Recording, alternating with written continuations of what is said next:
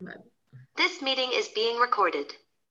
Buenos días, buenas tardes y buenas noches y bienvenidos a un podcast más de Altavoz Cultural. Bienvenidas y bienvenidos a una jornada más en- dentro de estas jornadas de la mujer en altavoz cultural, en este inicio de marzo tan especial en nuestro podcast y en nuestra web. Hoy en este caso os traemos un episodio muy especial con una invitada de primera, una invitada que ha hecho una obra que, bueno, ha causado una sensación muy importante en la cúpula de altavoz, muy fuerte, nos ha hecho replantearnos muchas cosas, nos ha conquistado. Ella es Carmela Borrego Castellano y viene a hablarnos de su obra Encarnando el Territorio, Feminismos Andaluces. Muy bienvenida, ¿cómo estás? Bien, aquí está lloviendo, creo, ahora en Sevilla. Eso es muy, eso es muy bueno. No sé si creo que está lloviendo, eso es muy bueno aquí en Sevilla. Bueno, pues vamos a empezar porque la presentación fue el 22 de febrero, me la has chivado tú antes. ¿Qué tal fue tu, primera presentación con el libro? Vale, la presentación con el libro, la verdad estuve muy arropada porque vinieron amigas y compañeras a arroparme, porque claro, es que, es que podríamos hacer un podcast hablando de la presentación. Pero bueno, voy a intentar resumir. La presentación fue muy guay, fuimos, fui yo a presentar, pero como yo, en verdad, mm, hablando de feminismo andaluz, no puedo pensar en el feminismo sin el flamenco, pues vinieron tres amigas a cantar y a performar la vida, que, bueno, voy a decir los nombres para que, para que se quede constancia, Verónica Bobo, Verónica Bobo, Laura Acosta y Elisa Ballesteros, que nosotros hacemos cositas así con el flamenco en eventos, mm, sí, cuando hay algún evento activista o reivindicativo, nosotros vamos, cantamos, creamos letras, y vinieron y me acompañaron, y luego vinieron en Lorquesida, que son una gente de, una una compañía de teatro que son todas mujeres y hacen como una reflexión en torno a las obras de Lorca. Sí, y está, fue bastante guay. Yo me lo pasé muy bien, pero es verdad que yo lo pasé bien ahí, pero luego lo he pasado antes y durante lo pasé regular. Porque, claro, ¿qué pasa? Que mi libro es un libro porque mm, sufrí bastante discriminación en la universidad por hablar de lo que hablé. Entonces yo tenía mucho miedo y todavía lo sigo teniendo. Entonces, claro, no dejas ver, eso me parece injusto para mí y para toda la gente que lo ha sufrido, porque parece que estás loca en realidad. O sea, yo escribí esto en la universidad, sufrí un montón de discriminación porque me dijeron que no era válido y han pasado cinco años y yo he tenido un montón de crisis de identidad, bueno, de identidad no, pero el síndrome de la impostora, si ya lo tenemos a unos niveles bastante elevados, pues imagínate si vas a la universidad y te dicen que tú no vales. Entonces, claro, yo antes tenía muchísimo miedo por si alguien, bueno, por si alguien me venía y me decía otra vez lo mismo. Luego ya nadie me... Claro, no, luego eso no ocurrió, evidentemente, pero tiene, eso se llama tener como estrés postraumático en realidad. Y luego después, pues es verdad que me han pasado un poco así como...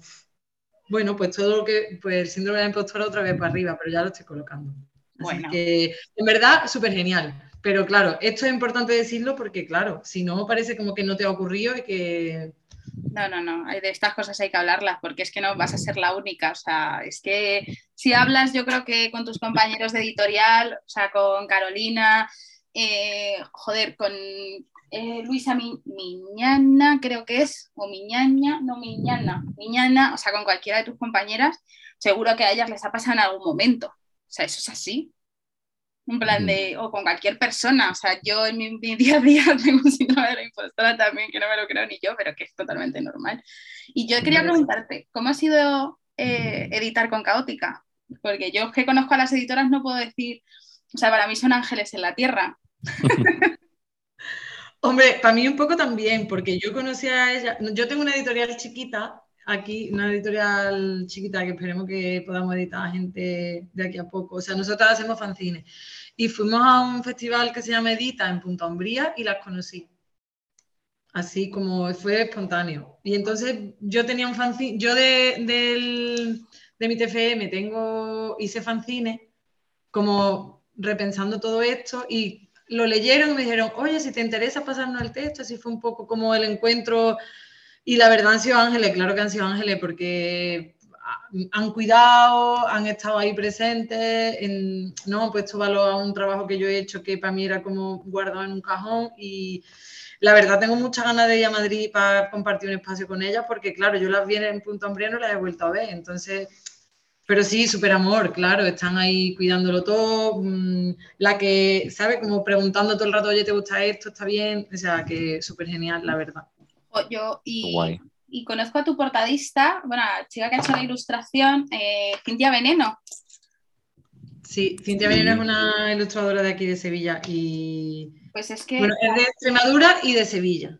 La, conozco desde hace mil años por una amiga que tenemos en común y cuando, ¿Ah, vi, cuando vi que te había hecho la ilustración dije, ¿perdona? O sea, además es que esta, bueno, es que Cintia es... Es preciosa, sí. La verdad ha clavado lo que, de lo que va el libro, vamos es brutal la ilustración, yo tengo que decirlo, ¿eh? O sea, pero que me pareció, o sea, cuando vi la ilustración de Cintia Veneno, digo, o sea, qué pequeño es el mundo, es enano, ¿eh? Claro, eso también, que también por eso editar con ella, que también es guay que te, que te propongan gente que está en tu cotidiano, ¿no? Que eso también es como hace cuerpo a tu libro, ¿no? Que no es como, te va a, te va a hacer la ilustración, que todo bien con cualquier persona, pero que no es lo mismo, ¿no? Que te, que te ilustre a alguien que no conoce a alguien que está en tu cotidiano. Claro, eso es muy bonito también. Y un gran detalle por, por parte de la editora, claro. Bueno, es que Ana y Lidia son de otro, es que son de otro planeta, son ángeles, son ángeles caídos del cielo, es que de verdad, o sea, yo las, las tengo un cariño enorme, te lo juro. Es que cada vez que me las encuentro es que me las como a besos, es que no puedo. O sea, y si vienes a Madrid, fiestón. O sea, ya bueno, ojalá, ojalá. a ver si puedo organizar. Es que, claro, yo quiero ir a Madrid, pero quiero que. Yo es que ahora, claro, el mes de marzo es muy complicado y quiero, ya que subo a Madrid, que me quede un poquito para que yo pueda un poco bichar el plan de, de los madriles, ¿no? Que me enseñé el plan que hay por allí, claro. Pues cerveza y tapas. y mucha, mucha cerveza. Venga. Qué guay además que sea eh, el nacimiento del libro, eh, Carmela, justo esa especie de reunión de talentos, de amor, de cuidado ¿no? y, y que sea realmente un resultado de, todo ese trabajo. Es, es, muy bonito porque al final, en fin, tú sabes que la labor de la autora es siempre solitaria, inevitablemente, y más una autora que pues tiene una formación, requiere también de ciertas, eh, cierto bagaje previo también para poder plasmar sus ideas, etcétera, ¿no? Eh, yendo un poco a esa parte más académica, más de formación también, más de mucha lectura de otras compañeras, etcétera. Entonces, es un gran resultado que también esto se vea acompañado en todo momento. Yo quería preguntarte, ya sabiendo cómo nace básicamente y, y dónde y gracias a quién el libro, en ese equipo del que hemos hablado, eh, a continuación quería yo saber mm, por qué crees, y dejando, bueno, dejando no, machacando directamente a la impostora, ¿vale? O sea, el síndrome de la impostora lo aplastamos con esta pregunta. ¿Por qué crees honestamente que debería la gente leer tu libro? Vale. Ahí tienes tu cámara. Aquí.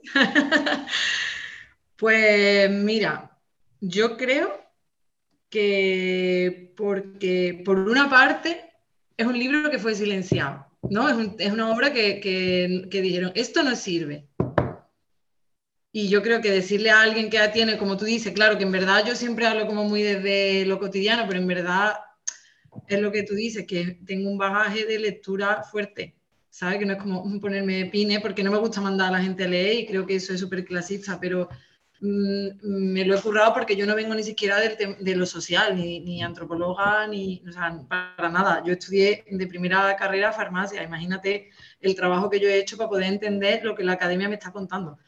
Entonces, para empezar, porque fue silenciado de una manera, no porque fuera bueno o no, sino porque fue discriminado. Y cuando algo es discriminado es porque pone el dedo en la llaga. En realidad, yo creo que el libro, el, el texto que he escrito pone el dedo en la llaga porque parte de una experiencia propia, que es preguntarme a mí misma qué es ser andaluza, ¿no? Y qué conlleva eso, y cómo esto, y cómo ser andaluza puede ser una fragmentación de lo que consideramos Europa, ¿no? Porque yo creo que en Andalucía es donde se fragmenta eh, realmente la identidad, a lo mejor en otros territorios, pero desde luego la, la, identidad España deja de existir fuertemente en Andalucía porque al final es desde donde se ha cogido toda la estereotipación. Entonces yo creo que por ahí ya te, creo que dos razones y luego porque creo que o he intentado que sea un texto que pone la teoría, o sea, cosas muy teóricas que lo bajen a un contexto cotidiano y que se pueda atravesar la teoría con la,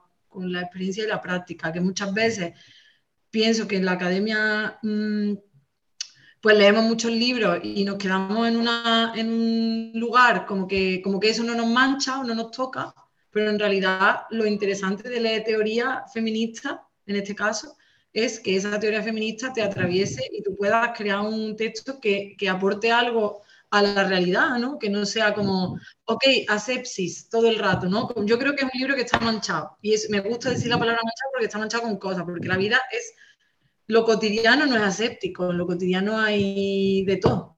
Y en realidad yo he intentado, he intentado no alejarme del cuerpo en el, en el libro. A veces lo he conseguido, otras no lo sé. Eso lo tiene que decir la gente, pero yo he intentado como que, que exista un cuerpo que habla y eso creo que es lo que para mí es interesante. Si yo leyera el libro desde fuera, que eso es imposible. Qué bueno porque además, claro, tiene que ver con esa accesibilidad, ¿no? Y también con lo que decías de poner un poco al servicio todas esas herramientas académicas y más teóricas y a veces pues casi en un plano, como bien decías, eh, con otras palabras, pues inalcanzable, ¿no? Parece que las vemos incluso desde abajo y están ahí, no nos tocan, no tienen apenas que ver con nosotros, tenemos que buscar una explicación y que directamente el texto te ofrezca, como tú dices, esa mancha, ese contacto, ese, esa inquietud eh, en un día a día, en, en, algo que te toca de cerca, pues yo creo que también es una de las grandes virtudes de, de hacer literatura con ese bagaje pero poniéndolo al servicio una vez más de, una comunidad lectora que también es muy variada, con sus clases, con su diferente grado de formación, etcétera, etcétera. Yo creo que por eso también eh, nosotros al menos lo que hemos eh, notado en este periodo desde que salió la obra, tanto por las compañeras de Caótica como por la gente que tenemos en nuestra comunidad en altavoz, es que está teniendo una acogida bestial, o sea, está siendo una lectura vamos, mm, tremenda. Y, es que se nota, porque también al final, eh, lo hemos hablado fuera de micro, hay otros textos que por supuesto son eh, necesarios, muy importantes, fundamentales, incluso son un poco a veces los textos mm, que identifican ese origen del que nacen otro tipo de textos, como este pueda ser. Pero sí que también eh, hay que tener un poquito de, los dos, ¿no? Para poder, por ejemplo, construir un cierto discurso pues hace falta, yo creo, ¿eh? ya personalmente, un poquito de las dos partes. Y el tuyo es que refleja muy bien esa parte más de aplicación, más de empirismo. Y vamos, por lo que nos toca, te podemos asegurar que está siendo una acogida bestial.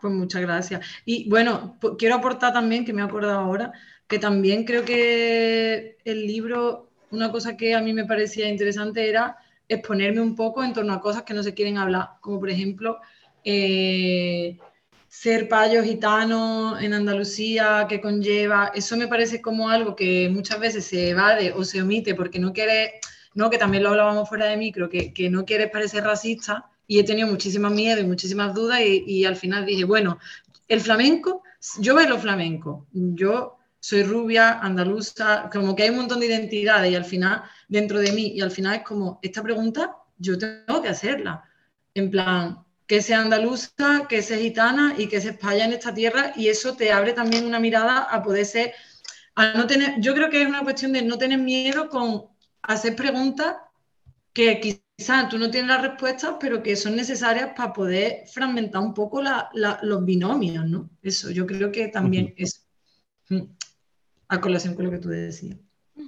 Yo, mm, una duda que he tenido después de leerlo, eh, también así como de lo que tú dices, de hacer preguntas, em, y que quería compartir contigo, es, ¿tú crees que se puede dar eh, como el feminismo andaluz en otras regiones de España, en plan un, feminismo propio por, por otra región? A ver, yo creo que, a ver, que Andalucía para empezar ya tiene una idiosincrasia bastante diversa y que es un feminismo que ha nacido desde una experiencia mía de una persona que vive en la Sierra Sur de Sevilla y que seguramente hay cosas que tienen que ver y otras cosas que no. Entonces yo creo que los feminismos locales, porque al final hay mucho de feminismo popular en, los feminismos, en el feminismo andaluz, entonces los feminismos locales creo que son importantes en tanto que, que ponen la mirada local en cosas globales y al contrario.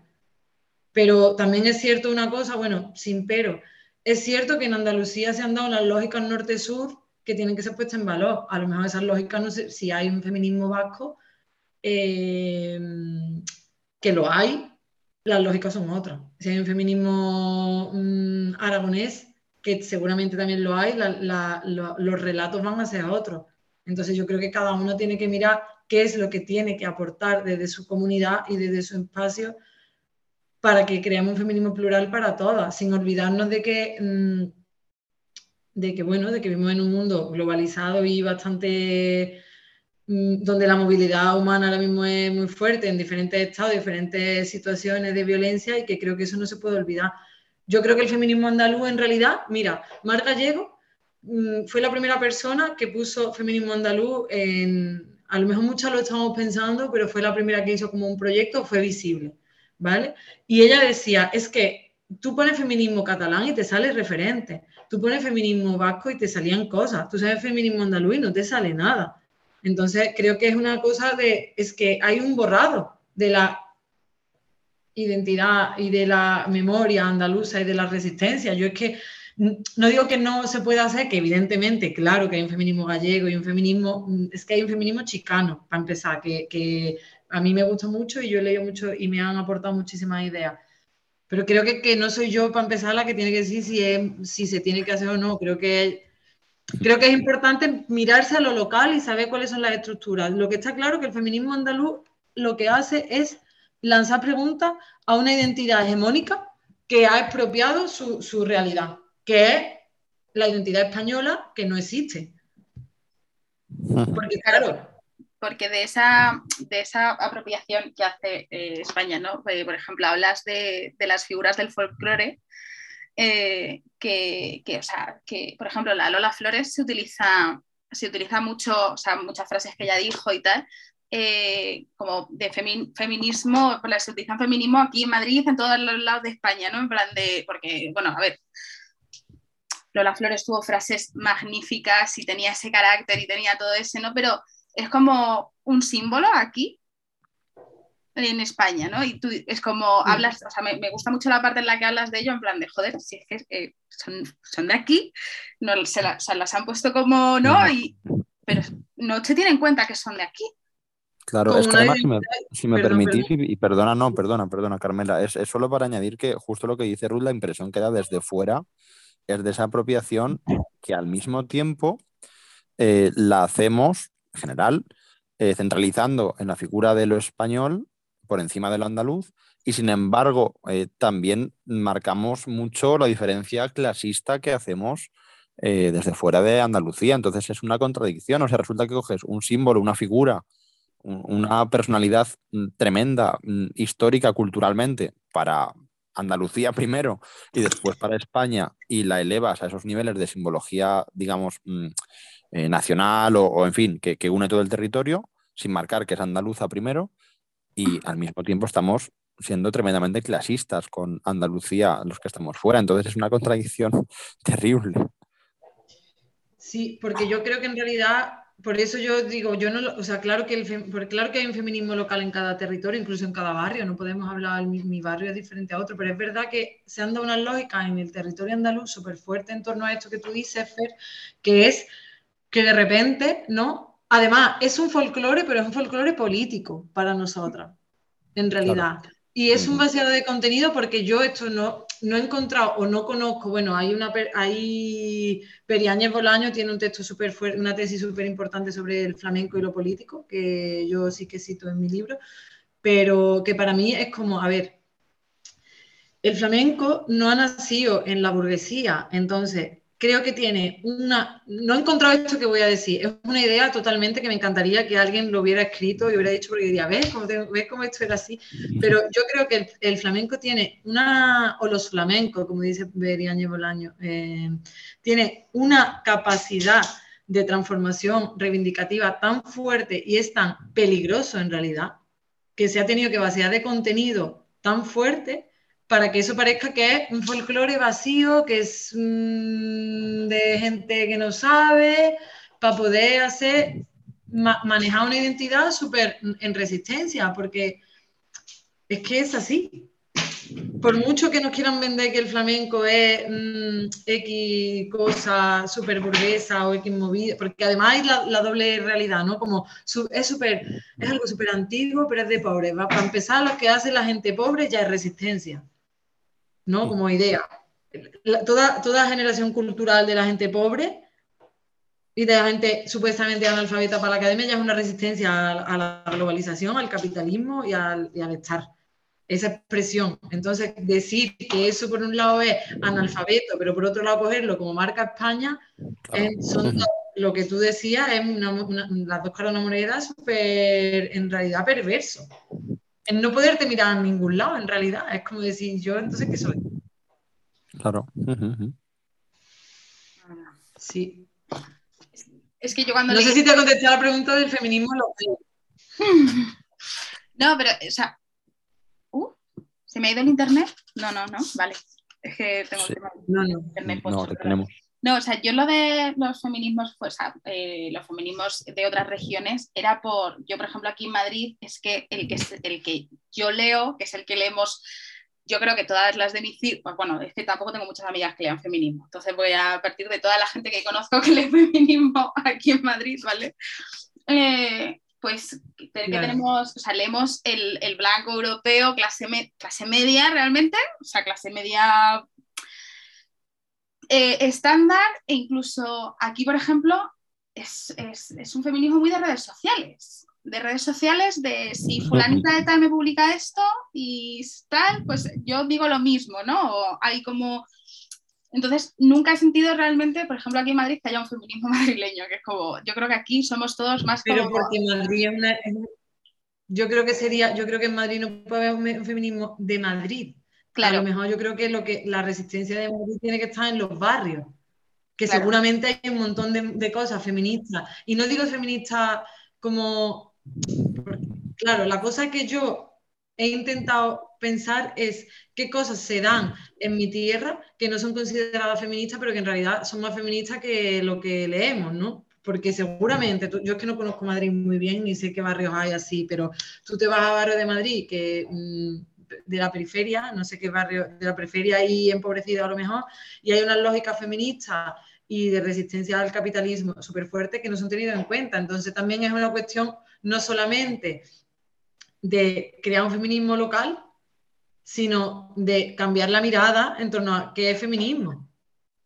Es un poco eso. Entonces, la lógica de construir un feminismo madrileño, bueno, podrá alguien intentarlo, pero no sé cuáles son, desde, desde qué base se sustentaría.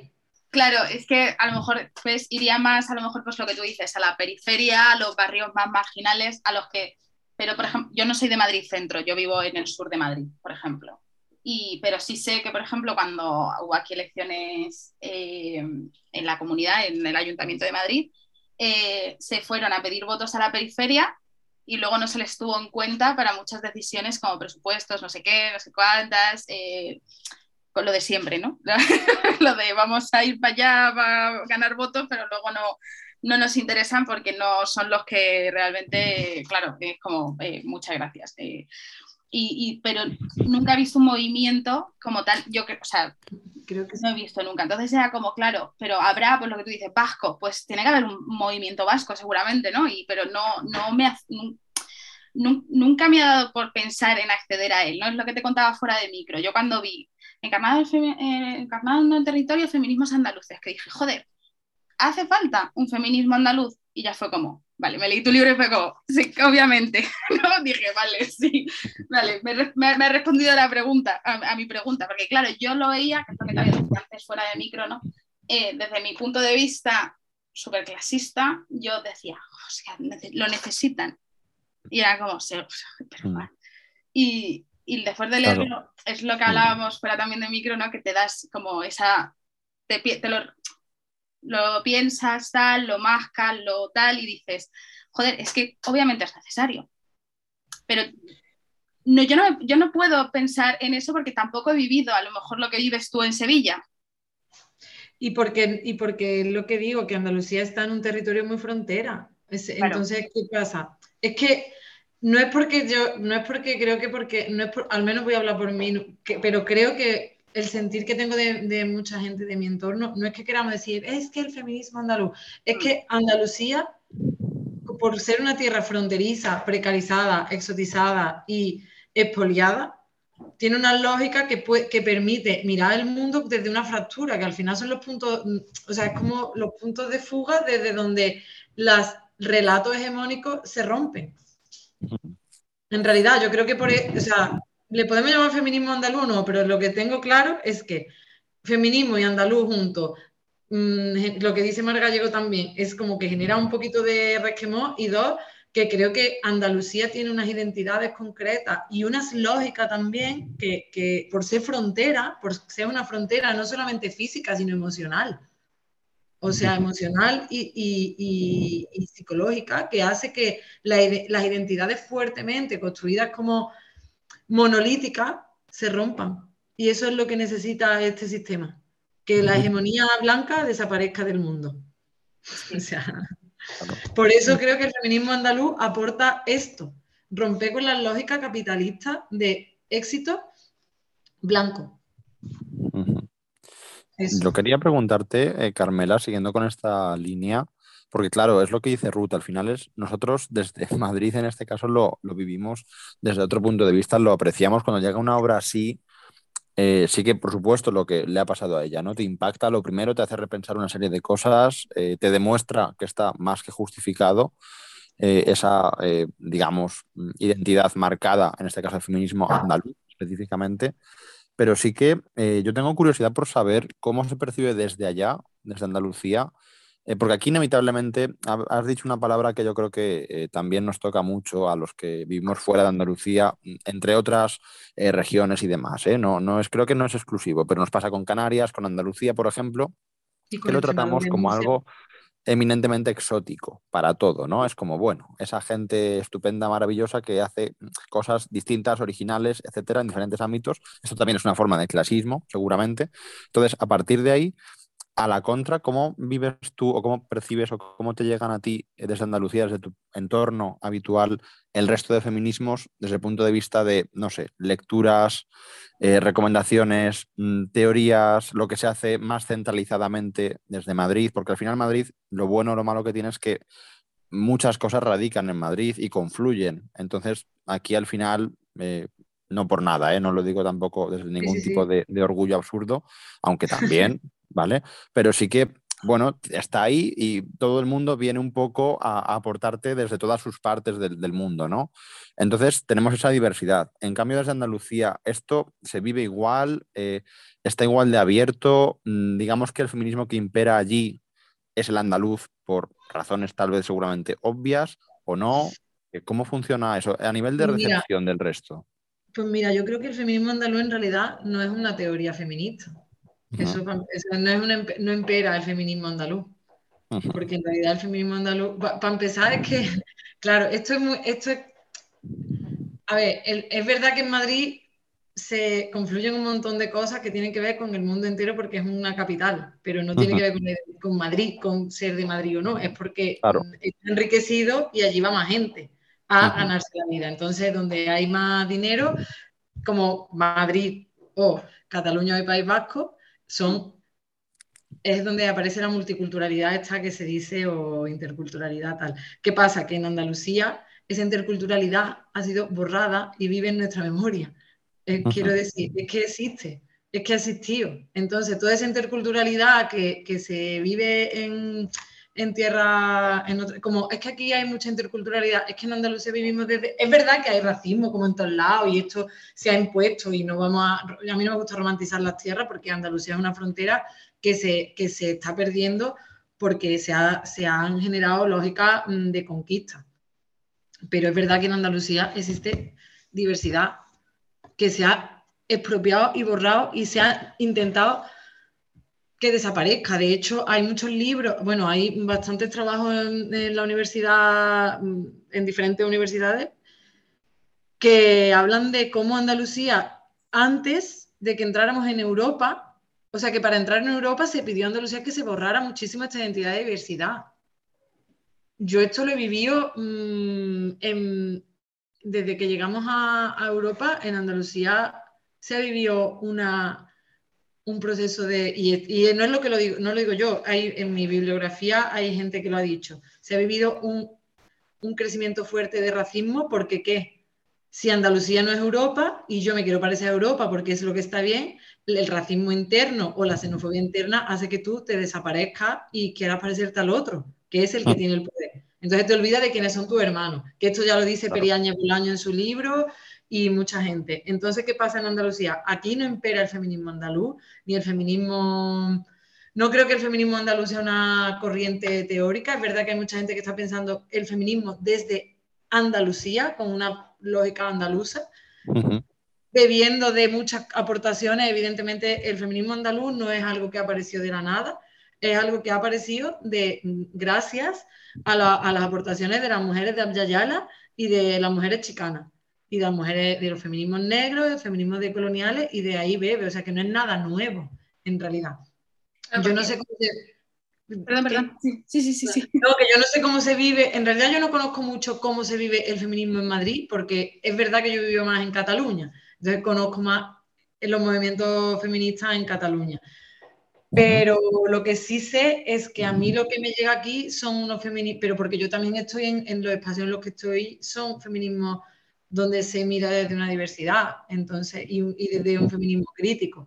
Entonces, y también tenemos lógicas mm, euroblancas, porque estamos aquí insertadas en esta sociedad. Entonces, lo que yo considero que el feminismo andaluz es un, o en realidad la aportación de los feminismos andaluces lo que hace es decir, Peña, que es que vosotros no sois Europa ni, en realidad Europa no es blanca, que esto ya lo dice un montón de gente mm, de colonial, que te han querido vender esa idea, pero que Europa no es blanca, que la han blanqueado y que Andalucía es lo que es a costa de, un, de una violencia súper fuerte. Sí, pero Entonces, es una cosa súper grande en realidad. Pero aquí lo que se vive es un feminismo, pues también hay feminismo hegemónico en Andalucía, no vamos a romantizar. Lo que sí es cierto, ya acabo, es que en Andalucía se está dando una ola de andalucismo súper fuerte, que podemos hacer crítica o no, mm, y hablar, podríamos tener un debate en torno al andalucismo, pero es verdad que si se está dando un movimiento andalucista fuerte, que no tiene que ver con eh, temas de independencia, son otras lógicas del andalucismo, de la infante, otra gente pensaba desde otros lugares, que no, son otras lógicas. Pero es verdad que se está dando un andalucismo, la feminista si hay un movimiento feminista fuerte, las feministas tenemos mucho que decir en torno a esto. Claro, porque el, auge de, como, a ver, el feminismo, los feminismos andaluces ya estaban, o sea, ya estaban, pero es verdad que en los últimos años eh, ha habido como un auge. ¿Qué, ha desatado? Como esta, este nuevo pico. Mira, yo en, el libro hay una parte que pone la urgencia del feminismo andaluz, que hago como desde la, claro, obviamente yo sé por qué a nivel cuerpo, por la experiencia. Y porque el nivel de conciencia es más grande, tenemos redes sociales y tal. Pero yo creo que la primera persona que hizo algo y escribió sobre feminismo andaluz fueron, bueno, yo creo que Ana Martínez, Pura Sánchez, Pastor y Filigrana y Mar Gallego y gracias a Mar Gallego y, al, trabajo de redes sociales que ha hecho Mar Gallego, ha tenido auge y ha llegado a mucha gente. Entonces en el libro hay un, hay un capítulo, eh, espera que lo voy a buscar, que creo que se llama La urgencia del feminismo andaluz y la urgencia del feminismo andaluz, sí. Encarnar el territorio, feminismo andaluz. Y, y ahí es un poco lo que hago es como contar a nivel de teoría cómo empezó, en realidad. y, y yo creo que eso, que a, través de las redes, de repente puedes poner en valor eh, las cosas que se estaban haciendo. De hecho, es que aquí en Andalucía ya se usaba el flamenco como una forma de, en, en, el 15M y en, en, la, en la crisis esta de, inmobiliaria, aquí la gente iba a cantar letras creadas para eso a los bancos que esto ya existe. Lo que pasa es que no es lo mismo 2011 ni 2009 que, mm, que 2021 que tenemos redes y se entera toda España. Que parece que el feminismo andaluz existe cuando España dice, ah, que existí. No, claro, claro. No, no digo que tú lo digas, pero es que en realidad esa es la lógica, ¿no? Porque al final nosotras, pues siempre que hacemos, se llevan, nos llevamos, llevamos yendo a las manifestaciones, poniéndonos peinetas toda la vida. Mm, haciendo estas cosas toda la vida. La niña de los peines, que es una gran referente mm, republicana, cantadora y gitana, existe de toda la vida. Pero claro, ahora tenemos unos altavoces por, por las redes y ahora parece que existe porque estamos utilizando, y yo creo que también es porque se está utilizando los lenguajes necesarios para que el resto de España lo entienda. Porque a mí, yo lo dije en la presentación, a mí este libro no me hace falta porque yo ya sé lo que es. O sea, no me hace falta en el sentido, no necesito escribirlo. Primero yo lo bailé, porque yo bailo. Primero yo sentí todo esto bailando, bailando flamenco. Y luego, para que me entendieran en Cataluña lo que yo estaba sintiendo, lo escribí en forma de teoría. Pero esto lleva ocurriendo todo el rato. Yo creo que esa es la movida. Y en Cataluña te dijeron, no es válido. O sea. Mm, sí, y me dijeron, Puf, creo que te está yendo por los cerros de Úbeda. Y yo dije, bueno. Madre mía, es que, o sea, me parece, o sea, me parece, porque además lo cuentas al principio, en plan de, estaba en un máster, ¿no? De, de género, ¿era? en el eh, máster de Donas, Género y Ciudadanía, que yo parlo catalán también, que la gente luego piensa que los andaluces nos vamos allí a hacer paripé y la gente, la andaluza que esté allá parla en catalán. Otra cosa es que, otra cosa que, claro, otra cosa que ocurre, otra cosa que ocurre también, por ejemplo, en, las lógicas catalanas, es que de repente una mujer de los, de, los años 50 sin estudio aquí, que no sabe escribir ni, ni, castellano por, por, el empobrecimiento que tiene y el acceso a la educación, que vaya a, a Cataluña y se le exija que hable catalán. No digo, y yo no soy, y yo no soy catalanofobia, porque eso también ocurre con la gente que viene de Marruecos a el resto de España. También ocurre esto, es también más lógico. Entonces, ¿tú cómo le vas a pedir a una mujer que está empobrecida, que no ha tenido acceso a la educación, que hable un idioma mm, que ya tiene vergüenza? Entonces, como a ver, que, que estas lógicas son muy difíciles. ¿Sabes? Que, que, esto, que las migraciones son así, pues a lo mejor yo que tengo acceso a, a todos los recursos de estudio porque mi madre se ha partido el lomo para que yo estudie, pues puedo aprender catalán en un año y a lo mejor si va mi abuela, pues pues no lo aprende porque no tiene tiempo, porque tiene que vivir y comer. Entonces, y eso le pasa a la gente migrante. Por eso, por ejemplo, el feminismo andaluz también es importante porque pone el acento en una migración concreta y genera una luz y dice, vale, ahora mismo con el tema de la xenofobia, el racismo que estamos viviendo aquí en, España, recordarle a Andalucía que ha sido una tierra migrante y que todo lo que ha sufrido su tierra y su gente, lo que sufre la gente ahora, a lo mejor elevado al quíntuple, no lo sé, mm, no puedo medir, que medir también es bastante europeo, pero hacer paralelismo eso también es súper importante. Entonces, como, es que es muy grande, en realidad, el feminismo andaluz existió todo el rato. Otra cosa es que se haya mirado o no. Sí, que hemos estado mucho, muchos años haciendo así. Como, bueno, que no me ven. Eh, como diciendo, no, no, no estamos viendo, no estamos viendo, no, no, no. Em, y, ya, en plan, como consejo, eh, ¿qué podemos hacer desde, por ejemplo, desde fuera de Andalucía, ¿no? Para eh, crear alianza y que no haya como esa... Mira, yo creo que el feminismo andaluz o la gente de Andalucía, igual que, o sea, para empezar, creo que la gente de Andalucía tiene una responsabilidad con los sures eh, globales en torno a, como, todo como todos los territorios, por, ser Europa. Esto, yo creo que en realidad, más que decir, vamos a centrarnos como, a ver si me puedo ubicar bien, en vez de decir, ¿cómo podemos crear hermanamiento con todo el territorio español? Yo creo que pensar, o al menos lo que yo he querido aportar con el libro, es decir, a ver, que esto que nos han contado no es verdad. Entonces, que no hay un yo y un otro, que eso no es verdad, que en realidad mm, donde tú estás ahora estaba otra gente y al contrario. Entonces, como un punto de fuga. El hermanamiento, yo creo que no es solamente para los las andaluzas, ni para la tierra andaluza. para mí la propuesta es crear un feminismo de verdad interseccional real. O sea, esto es como mm, la, igualdad, cuando dicen la igualdad real, ¿no? Cuando, cuando lo pones a tierra. O sea, de verdad, podemos escribir muchísimas cosas sobre feminismo y sobre interseccionalidad, pero de verdad, ¿qué estamos haciendo para que el feminismo sea para todas las mujeres? todos los derechos todos los días. ¿Qué estamos haciendo? Entonces la propuesta no es un hermanamiento con las andaluzas. La propuesta es desde mi yo, desde mi yo, que yo, yo lo que he hecho, desde mi yo, que tengo una identidad que parece que está entre, entre una frontera norte y una frontera sur, mi propuesta es, mi propuesta es, vamos a mirar el feminismo desde algo que ya dijo Gloria Ansaldúa, gran teórica feminista, vamos a hacer una, vamos a mirar los feminismos fronterizos y no desde las periferias y los centros, sino fronterizos. Y vamos a crear lugares donde confluyan los pensamientos no creando un yo y un otro. Yo a mí tampoco me gusta mm, vanagloriar la identidad andaluza como si fuera la mejor del mundo, ¿sabes? Sino más bien crear un punto de fuga desde la identidad andaluza para que los pensamientos confluyan. Entonces es una responsabilidad colectiva y el feminismo andaluz es un estudio de casos de si se está dando o no interseccionalidad.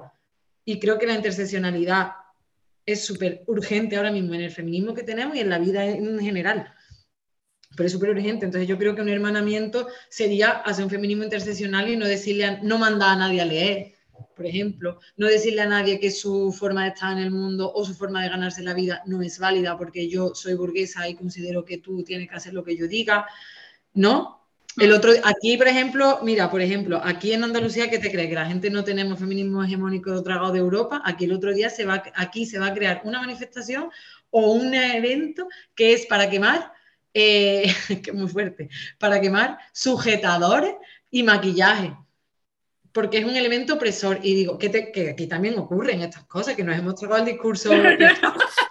Pero que, o sea, que me quedo flipada en plan de, porque me suena muy a 2015, o sea... Claro, pero que eso ocurre aquí, igual que ocurre, que a lo mejor ocurre en un barrio, no sé dónde, que ocurre aquí. Entonces me estás diciendo a mí que yo no me puedo pintar, o que yo le diga a una mujer que no puede llevar el velo, o que yo le diga a una mujer que no puede eh, ejercer el trabajo sexual cuando está precarizada, es migrante, no sé qué, o que yo, que es, que esto es una cuestión de pluralizar y decirle a, y ya no es estoy de acuerdo, no estoy de acuerdo contigo, es decir, ok, yo a lo mejor no estoy de acuerdo contigo, seguramente en un montón de cosas, pero ¿qué puntos de unión en este feminismo interseccional que tenemos que crear, de qué forma lo vamos a hacer?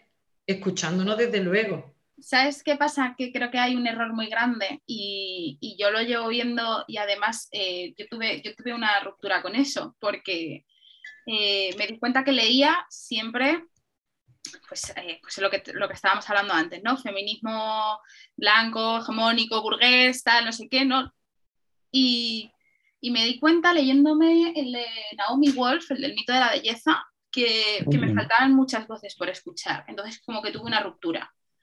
Una ruptura de algo estoy haciendo mal porque no paro de leer a mujeres blancas, a, mujeres eh, que lo miran todo desde una perspectiva muy alta. Porque, o sea, ¿no? Se lo miran todo desde aquí. Aséptica, desde una perspectiva aséptica, no se manchan. O sea, yo puedo decirte a ti que tú estás mm, de verdad recogiendo basura o yo qué sé, o buscando en la basura, que has migrado o que estás haciendo X cosas, yo cómo te puedo decir que tú estás oprimida o no, yo qué sé. Es más, yo a mi madre que trabaja en, la fábrica, en una fábrica de mantecado que está explotada, pero a niveles extremos. Yo le voy a decir a mi madre que no está empoderada como proletariado. Le voy a decir yo a mi madre lumpen, es que ella ya lo sabe, pero tiene que, tiene que tragárselo porque tiene que vivir y, tiene que vivir y hacer que yo salga de esa rueda. Entonces yo creo que tenemos una lógica súper fuerte en torno a un feminismo teórico y volvemos a lo mismo, un feminismo aséptico que nos hace decirle a la otra que se libere, pero es que esa persona a lo mejor está más liberada. Lo que pasa es que no tiene la, no puede. Dale, dale dos millones de euros, a veces esa persona hace todo lo que tú le dices. Claro, es, que, es que yo me di cuenta de eso, de que no paraba de leer gente, pues eso, de, de, que estaba como mirando todo desde lo alto y que podía decir, pues esto así, esto asado y esto asado. Y, y rompí con las madres, yo no soy madre, pero yo rompí porque dije, o sea, una amiga mía me dijo que, que se había quedado embarazada y dije, joder, y el feminismo de, las madres. Y empecé por ahí. Dije, dentro del feminismo tiene que haber una parte de las madres, ¿no? Que piden las madres. O sea, ¿qué, piden las madres? Que yo desde mi, eh, desde mi, de mi visión de mujer joven que no tiene hijos y tal, no, no me puedo meter. Y fue como, vale, vamos a, vamos a ir para, vamos a empezar por aquí, porque se dio justo que habían sacado dos libros Menades eh, sobre maternidad y fue como, vale, voy a romper con las madres porque ok. Y pero ya como que fui rompiendo con todo, en plan, me di cuenta que había mucha más barrera que Naomi Wolf, que todas las que tengo ahí en la estantería. que me cuentan todas prácticamente, llega un momento que te cuentan todas prácticamente lo mismo. Y, y, dije, hay más voces, hay más voces de las que nos han vendido muchas veces. Y hay más voces, incluso voces que a lo mejor con las que yo también me puedo sentir en cierta parte identificada. Porque... O no, y está bien. Y, está, bien, Lo tienes que escuchar y apoyar lo que esas mujeres y disidencias sexuales quieren. Porque yo es que de verdad no me veo con la, con, con la, o sea, como con la legitimidad de ponerle a nadie lo que tiene que pensar y sentir. Yo puedo sentir empatía, puedo sentir, me puede atravesar, puedo decir, entiendo tu relato, ni siquiera, o ni siquiera me puedo imaginar lo que estás viviendo porque jamás lo voy a pensar. Y eso no tiene, y eso no es ningún impedimento para que yo silencie esa voz porque yo no lo he experimentado. Y creo que en el feminismo, como en todo en esta vida, que en el feminismo europeo, lo que se hace es, como yo no lo he vivido y yo no lo he visto, pues no es verdad que es la misma lógica que, que hace la masculinidad mm, hombre blanco hetero, que es como yo no lo he vivido, pues esto es feminismo, esto es mm, literatura de mujeres, ¿no? Que es como ponerle las etiquetas, claro, es que eso es así, pero es que el feminismo está haciendo eso. Claro. O sea, de verdad, mm, que de verdad tenemos que poner feminismos andaluces yo tengo que justificar que sea andaluza ya es feminista. O sea, de verdad, es que debería ser feminismo a seca. Porque no, es como tenemos que poner etiquetas porque hay un feminismo hegemónico que no nos permite que seamos feministas a seca. Porque yo no puedo entrar dentro de ese feminismo. Y yo a lo mejor estoy más cerca que otra gente, pero vamos, que antes que yo quiero decir, antes que yo hay muchísima gente y que creo que es una cuestión de mirada. De verdad que hay un montón de feminismo, que, no, que puedes aprender de feminismo sin leerte a ninguna mujer blanca. Estoy, Sí, sí, sí, sí. Sí o sea, yo también lo pensé en su momento, dije, seguro que si me hubiera ahorrado los títulos, ¿no? La lista de lee los 20 clásicos que leerte para... O sea, si me los hubiera ahorrado y hubiera leído voces no tan conocidas porque no, no, porque no realmente, no realmente no interesa que, que estén en la palestra, ¿no? Claro. Eh, pero si hubiera leído, o sea, me hubiera ahorrado mucho tiempo, te lo digo, a mí, a mí hay, hay, autoras que me deben muchas horas de vida, tengo que decirlo. Ya. Pero, pero eh, es verdad que... Además, hay que ver, es lo que dice Ruth, hay que ver también en parte, si me permitís, quién hace esas listas o con qué fines, efectivamente, porque no por nada, estas listas como tantísimas otras listas, ¿eh? pero hablando de esto, efectivamente, los 20 libros indispensables del feminismo. Mm, claro, la sospecha, es lo que comentáis, la sospecha de que haya un patrón tan marcado y a veces para camuflarlo, yo lo tengo comprobado con otra serie de lecturas seguramente, más, ¿vale? Pero también me he dado cuenta de ello y te invita a pensar, bueno, de esos 20, 17 están cortados por el mismo patrón, seguro, y pongo tres para disimular, ¿vale? Tres que han sido como muy potentes, como muy mm, reconocidos, y bueno, son los exóticos de la lista. Ya parece que con eso cubrimos todo. Y es lo que dice Ruth al final. Hay un montón de variedad, pero eh, el canon, ya desde el ámbito de marketing, de mm, el ámbito comercial, el ámbito editorial también, de qué libros se decide publicar y qué libros no. En fin, lo que nos has contado tú, Carmela, de, de esa aceptación y no aceptación al principio.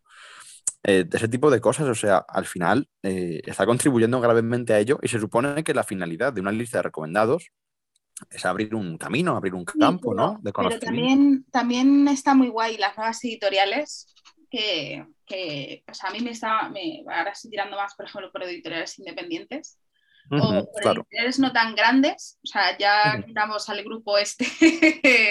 claro, sí, por favor. Eh, porque, pues joder, como, o sea, y lo siento mucho, y esto no es para hacerle publicidad a la caótica, pero es que yo no me puedo casar, es que no me puedo casar con Ana y Lidia, ya. Es que no, pues están pilladas. Si no me casaba con las dos, pero en plan, gracias a estas editoriales que, te, que, cogen textos que otras, que otras editoriales no van a coger y que te acercan a otras voces, es cuando digo, ok, es que esto es la verdad. En plan, para mí muchas veces es como, vale, es que esto es la realidad. O sea, es que no quiero que, me vendas Es que no quiero que me vendas otra cosa. O sea, yo quiero escuchar a mujeres hablando de cómo son sus, sus o sea, cómo están atravesando a lo mejor, pues, por ejemplo, con, con, lo que hablaba con la ruptura de que empecé con la maternidad, ¿no? Cómo están atravesando el cambio, ¿no? De, paradigma de, pues, mujer soltera, tal, no sé qué, no sé cuántas, que libre, a lo que nos han vendido de que eh, las madres dejan de ser mujeres para ser madres. Por ejemplo, que es algo que se ha vendido mucho. Pero ¿qué me dicen las madres realmente? En plan de, y de repente te encuentras con que no, coño, es que se nos ha vendido porque nos están diciendo que los cuidados tienen que recaer sobre nosotras, porque tal, porque no sé qué. Y ya dices, es que hay mucha, mucha tela detrás. Que no es solo lo de, ay, no, es que hay muchas cosas que no estamos escuchando.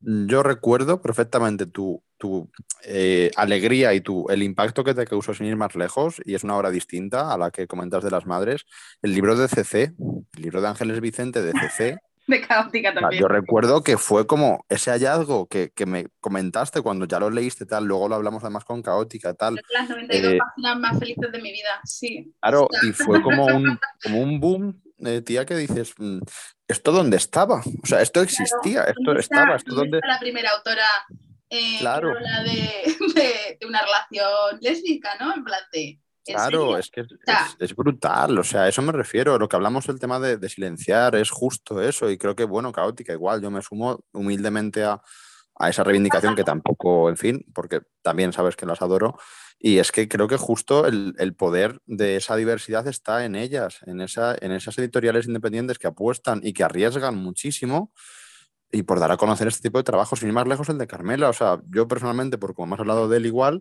estos días de antes de la entrevista, sé que ha causado un impacto, más allá de que esté Carmela adelante, esto sabe que es totalmente no, porque ya lo hemos hablado. Ya se lo has dicho, o sea que no es, no es publicidad directa. ¿vale? Yo voy a ser tu representante en Madrid, Carmela, que lo sepas. ahora, tú cuando vengas a Madrid ya te va a conocer todo el mundo. Voy a ser tu representante. Voy a llevar tu libro. igual.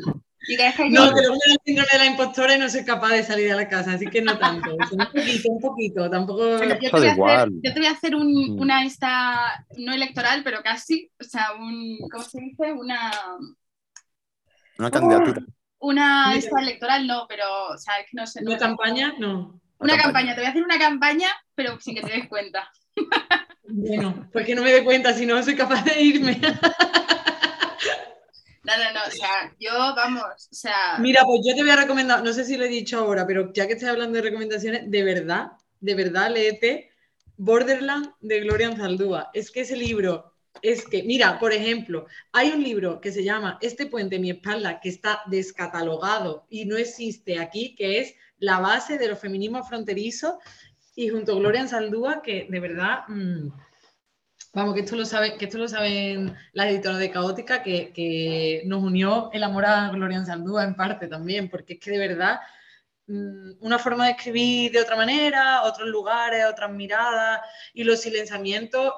O sea, yo no digo que cojan y digan, ah, vamos a silenciar a esta mujer que es peligrosa, que también, pero no creo que sean esas lógicas, pero es verdad que es muy difícil que te publiquen, es muy difícil que las editoriales pequeñas o no tan pequeñas, pero que se salen de los circuitos, que ya sabemos cuáles son, elijan cómo arriesgarse y que luego mm, y que luego hay lecturas que son incómodas y que esa incomodidad no todo el mundo la quiere atravesar. Yo creo que también hay una parte de, que muchas veces hay gente que no quiere leerse libros que son incómodos, por lo que tú decías, ¿no? De que hay, hay libros que te dan un poquito en el morro, ¿no? En plan, hey, hey, y, y, no lo hacen porque, porque no quieren atravesar la incomodidad. Y yo, creo que, y yo creo que es importante leer y escribir siempre desde la incomodidad propia y la autocrítica. Creo que es súper importante porque, es lo, porque entonces es que estamos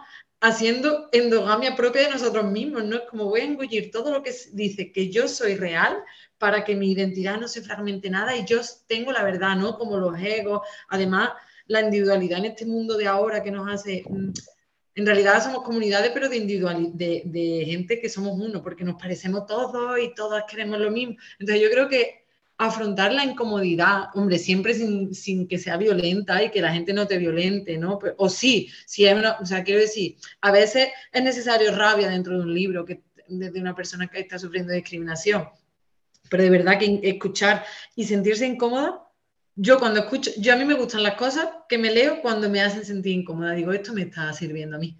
Claro, es que a mí me pasó, lo hemos comentado antes, me pasó con tu libro, que era como, o sea, me, está pegando con un periódico en el morro, pero quiero seguir. O sea, eh, además se lo decía a, las editoras, digo, no, no, no, es que yo, o sea, me quedan 30 páginas, el día que quedé con ella me quedan como 30 páginas. Decía, esto me queda un camino de ir al trabajo. Y, le decía, me quedan 30 páginas, es que, madre mía, madre mía. Y le decía, pero es que me da igual, o sea, me, o sea me, estoy roja porque yo me notaba en plan de, de Uf, pero decía, no, no, no, tía, tienes que seguir porque, porque eh, de verdad que es, es de, los, de los pocos libros, en a lo mejor, pues eso, los últimos años, que a mí me ha removido algo por dentro, en plan, y que me ha hecho realmente pensar algo, o sea, algo que me haya roto de verdad, o sea, porque me ha roto mi pensamiento, ¿no? Es lo que hablábamos mm. fuera de cámara, en plan, de yo hace 10 días pensaba, podía tener unas conversaciones más incómodas y, a día de hoy creo que no, o sea, creo que ni se me ocurriría y creo que si viera a alguien tener una conversación incómoda a esos niveles conmigo, creo que le diría, no, esta conversación no la voy a tener contigo, en plan de, no, o sea, realmente creo que ha habido ahí, realmente ha sido uno de los pocos libros, te lo juro, en los últimos años que yo he tenido que decir, es que necesito seguir porque tengo, o sea, esto lo tengo que romper de alguna manera. O sea, Pues yo creo que, yo creo que eso ya que, ya que no te conozco, bueno, nada, pero yo creo que esa incomodidad en torno a, lo que, a, lo, a la discriminación, estereotipo en torno a, lo andaluz, yo creo que se puede, que nos invito a todas, que en realidad es lo que a mí me interesa del libro, nos invito a todas a que cuando pase algo en otros tipos de discriminaciones que lo paremos, porque creo que es lo importante en realidad, ¿no? Como decir, esto es una, es una, en realidad el libro es una oportunidad a pensar desde otro sitio. Claro. Y de sitios que ya están dichos. Lo que pasa es que aquí en el Estado español mm, necesitamos como que nos lo digan aquí. ¿No? Porque esto ya está dicho, es que esto lo ha dicho Bill Hook, Audre Lorde, Gloria Anzaldúa, que la vuelvo a citar, pues con los feminismos lesbianos, también lo ha dicho Monique Beatty, Cherry Moragas, es que esto está dicho, y antes que yo lo ha dicho Mar Gallego, y antes que yo lo ha dicho un montón de gente, que no es como, oh, que también yo me gusta mucho hablar de las autorías como una autoría colectiva, claro, hay que poner un nombre porque lo he escrito yo y soy la escritora, pero que este libro no existiría sin el conocimiento teórico de tantas teóricas que yo he leído las citadas sí no, porque hay gente que no he citado, pero que está en mi memoria y que me han enseñado. Y luego de los conocimientos colectivos que yo aprendo saliendo a comprar el pan. Yo el otro día fui, yo también, yo trabajo haciendo formaciones y talleres a, diferentes edades, en diferentes contextos. El otro día fui a Barbate a dar un taller a niñas y niños y niñas de, de, bueno, están en sexto de primaria, no sé qué edad tienen, 12, años más o menos, ¿no? 12, de mm. verdad, Mm, yo estoy enamorada de Andalucía como concepto, más allá de identidades, porque es que de verdad hay una diversidad, una forma de estar que yo dije, es que estas cosas, estas lógicas que se dan aquí son que rompen un montón de patrones. Entonces yo creo que eso es lo importante de Siquillo. Es verdad que hay racismo, es verdad que, se está, que está entrando fuertemente, pero es verdad que también podemos mirar desde una fragmentación de Siquillo otras cosas. Entonces no dejemos pasar ese tipo de dinámica y que, y que yo aprendí con esos niños de feminismo andaluz. Es, que, es que, claro, es que mi libro no existe. Mira, yo me acuerdo, esto es una, y ya con esto creo que mm, voy a dejar esta idea, pero es que yo me acuerdo cuando llegué de Cataluña que me mudé para escribir mi, mi TFM, mi trabajo fin de máster, para poder estar aquí. Me mudé y todo, ¿eh?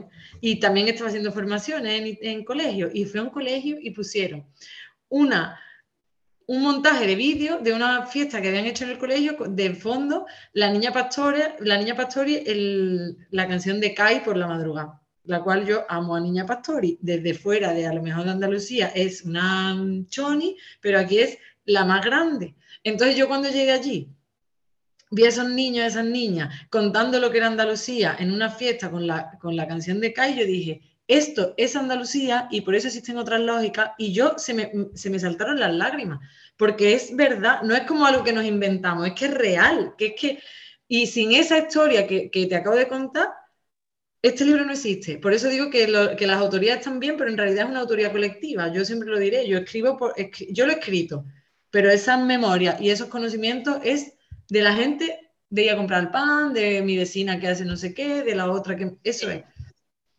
Así que bueno, eso es lo que, es que como, como me ramble hablo muchísimo. Yo tengo que decir que decías, de, a lo mejor desde fuera la vemos como una choni. Eh, yo la, la primera canción que recuerdo escuchar y bailar en mi casa es que a mi abuelo le encantaba el flamenco. Mi abuelo era, era medio gitano, entonces le, encantaba el flamenco y, cantaba que no veas, pobrecito mío. Y la niña Pastori. Claro, es que la niña ah. Pastori es lo más grande. La niña Pastori. Y, sí, y el pueblo gitano, pues tres cuartos de lo mismo, que también Silvia Agüero, Sandra Heredia, Noelia Cortés ha escrito un libro también, o sea, quiero decir que también podríamos, ¿no? Como no podría escribir nada de, no podría haber atravesado la incomodidad de una manera tan fuerte y preguntarme yo a mí misma, ¿soy yo paya? ¿Soy yo andaluza? Sin yo haber bebido de mis compañeras, Sandra Heredia, Noelia, ¿no? Es como, y la incomodidad de ellas decirme, amiga, date cuenta que esto a lo mejor, mm, vale, feminismo andaluz, pero el borrado de las mujeres gitanas, ¿qué? Y yo, ah, sí, es verdad, esto es cierto. Ostras. Claro.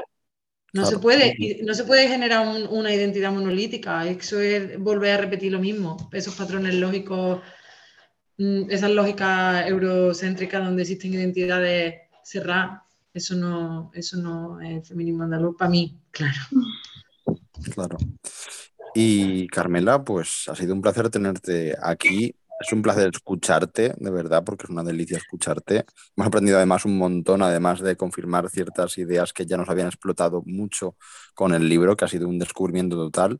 Y nos queda preguntarte por próximos proyectos a corto y medio plazo, por lo menos. ¿Qué planes tienes? Mm, pues, a ver, tengo que, tengo que presentar el libro en Madrid, eso lo tengo que hacer. Ah. Y luego, a ¿Qué? Si tú quieres que vaya. Sí, yo ya me lo he apuntado que me vas a llevar de caña. Eso es lo tengo que hacer. Eso es como muy a corto plazo y lo tengo que enmarcar. Pues nada, yo estoy ahora mismo. Las cosas a lo que me dedico, intento dedicarme, pues a crear espacios de formación, bueno, más de formación, espacios de, de creación de conocimiento colectivo, que yo quiero llamarle mejor, aunque luego mm, a veces, pues claro, yo tengo la relación de poder estar ahí porque soy la facilitadora, pero estoy haciendo una formación de cine y derechos humanos, para jóvenes, por ejemplo, eh, estoy haciendo formaciones ahora en marzo y abril en colegios e institutos de cultura audiovisual y feminismo. Eh, ¿Vas a escribir otro libro? No lo sé. Si la pregunta es ¿vas a escribir otro libro? Pues... no, pero ¿no tienes la editorial? Tengo la editorial de Nate, verdad, que estamos ahí, eh, sacamos fanzines y estamos como en el proyecto del primer libro, que no vamos a publicar una andaluza, eso hay que decirlo también, pero es a mí, publicamos a amigas. Eso está guay. Que tengan que ver con andaluz, que tengan amigas o gente andaluza, o amigas o no, pero que quiero decir que tengan una relación, por ejemplo, vamos a publicar a esta persona porque sufrió la misma discriminación que sufrí yo por la misma persona. Entonces le vamos a publicar por justicia poética. Pero y... ¿eso no es denunciable? O sea, no se puede denunciar a la. entonces te tengo que. Sí, ah. sí, lo sí, claro, lo digo porque la última pregunta es esta, pero sí, claro, mi tutora escribió una carta a la coordinación del máster, yo también, la gente que estaba allí también, escribimos al síndic de Greuges, que eso es el, en castellano, es el, bueno, el defensor del, estudiante. Hay mucho poder en la academia y la gente no mm. quiere que se muevan los cimientos. Entonces, Demasiado poder. Sí. Entonces, un poco eso, pues la editorial, trabajando en esas cosas. Tengo muchas ganas de vacaciones. Mm. Mira, no tiene que ver con mis proyectos, pero os voy a contar una cosa, que para que veáis hasta qué punto llega el tema de la Andalucía. El otro día una amiga que es actriz le llegó un correo porque estaban buscando una actriz y le ponía raza andaluza. No me lo creo. O sea, tengo, la captura, tengo la captura de pantalla, vamos. Lo digo, es que se me ha olvidado, pero es que, y la persona que tenía que representar, ¿qué va a ser? Una mujer culta o no, pero que puede ser flamenco también es cultura, pero no, ¿va a ser lesbiana? No, va a ser, no. Era una mujer, una chavala que tenía un novio que el novio era muy celoso y ella quería dejar, quería estudiar en no sé dónde, pero el novio no le dejaba. Esa es la identidad y tenía que ser de raza andaluza. Entonces mi pregunta al mundo es, ¿soy yo de raza andaluza? ¿Qué espera el mundo de una andaluza? Qué barbaridad, claro. Entonces, mi proyecto, yo creo que si tuviera que escribir de algo, si tuviera que pensar en algo con mucho tiempo y que, no, y que me diera el tiempo, aparte de escribir sobre flamenco, escribiría sobre disidencias sexuales lesbianas en Andalucía. Digo yo. Yo te voy a decir una cosa. El otro día hablando, no voy a decir con quién, eh, hablando de, por ejemplo, de, de otras sexualidades. Eh, algo que he hecho mucho de menos en el feminismo es, yo porque soy bisexual, feminismo bisexual. Hay un libro y todo. Hay un libro, pues no lo conozco, o sea, lo o sea te juro. yo, luego te, yo, luego te, mando un mail y te, lo, y te paso las cosas. Pero sí, mis proyectos ahora mismo son eso, básicamente. Y sobre todo tengo muchas ganas de estar en Andalucía y estar cerca de mi gente y, y hacer cosas cotidianas, en verdad.